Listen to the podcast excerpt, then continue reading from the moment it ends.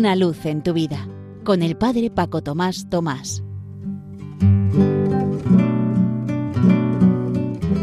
Queridos amigos de Radio María, os saludo muy cordialmente desde la parroquia San José en Las Matas, cerca de Madrid. Algunas veces en este programa de Una luz en tu vida de los jueves solemos contar experiencias, pequeños testimonios normales que podemos hacer cada uno de nosotros habiendo tratado de poner en práctica esa frase que os propongo una vez al mes para que nos iluminen durante esas cuatro semanas. Y llevamos ya un tiempo sin hacerlo. Así que os narro alguna de las que me habéis escrito. Por ejemplo, en referencia a la palabra bienaventurados los misericordiosos, porque ellos alcanzarán misericordia, alguien me escribía. Teniendo presente esa palabra de vida sobre la misericordia y el perdón, debo contarte mi experiencia de cómo me ha ayudado a ser mejor persona y a aportar un granito de arena en la construcción del reino de Dios. Hace unas semanas un compañero de la empresa que trabaja en otro departamento escribió un email al director acusando a un miembro de mi equipo falsamente y acusándole de mentiroso, algo muy grave. Cuando el director de la planta me rebotó el email, mi primera reacción fue comenzar a escribir un correo de respuesta con toda la argumentación correspondiente y descargando toda mi ira contra el compañero que había escrito el primer correo.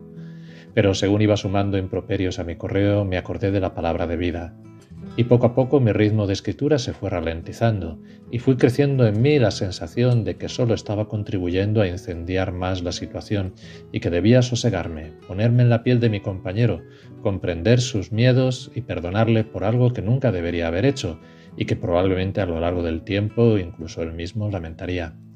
Finalmente comencé a borrar mi correo y simplemente mandé un correo de respuesta diciendo que no estaba de acuerdo con la valoración de mi compañero, pero que no iba a provocar una guerra en la empresa porque eso no beneficiaría a nadie.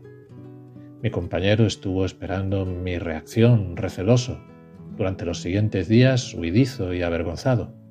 Cuando mi reacción no llegó en una semana, pude sentir que su actitud hacia mí y la gente de mi equipo había cambiado. Ahora hablaba de empatía y compañerismo, de remar todos juntos en la misma dirección. Me alegré de no haber enviado nunca ese correo y de haber actuado con misericordia y perdón, tal y como la palabra de vida nos invitaba. Y otra persona me contaba también, miles de gracias por esa palabra de vida. Al leerla me he dado cuenta de que era justo lo que necesitaba escuchar en estos momentos de mi vida. Qué maravilla y qué alegría me he llevado para este mes de diciembre. Confiad en el Señor por siempre jamás, porque en el Señor tenéis una roca eterna. Me ha pasado en alguna ocasión que en el supermercado me han dado un producto un poco estropeado y luego he vuelto y lo he dicho tranquilamente y con cariño, pero lo digo para que lo revisen y no vuelva a pasar. Y muchas veces además me dan un paquete nuevo o una compensación económica. Yo creo que ya me conocen por eso en el supermercado al que suelo ir. Creo que a lo mejor soy un poco pesada, y a una de mis hijas a veces le da vergüenza y dice que soy una Karen, que es el prototipo de mujer americana que protesta por todo. Pero yo le digo, no, hija, no. Vergüenza para pecar. Pero yo tengo que sacaros a muchos niños adelante y el dinero no viene en forma de lluvia. Veo que cada vez que voy a la iglesia, a mí me pasa lo mismo que a esa persona que has contado. Es un regalo tremendo que nos da Dios de estar con Él. Otra persona me decía también respecto a esa misma palabra de vida, me está viniendo muy bien una esperanza viva en la necesidad del único Salvador, más allá de la actual oscuridad mundial y de nuestro país. La palabra nos decía, confiad en el Señor por siempre jamás, porque en el Señor tenéis una roca eterna. También más allá de varias situaciones diversas aquí alrededor, pequeñitas o un poco más grandes que no pintan bien.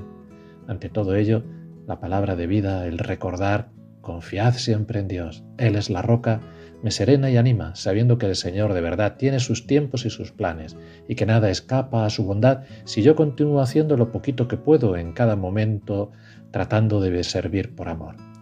Bueno, pues que estas experiencias, otras muchas que vosotros mismos habéis ido pudiendo vivir por la gracia de Dios, sirvan para lo que tiene que ser todo, y este ratito también, para gloria y alabanza de Dios.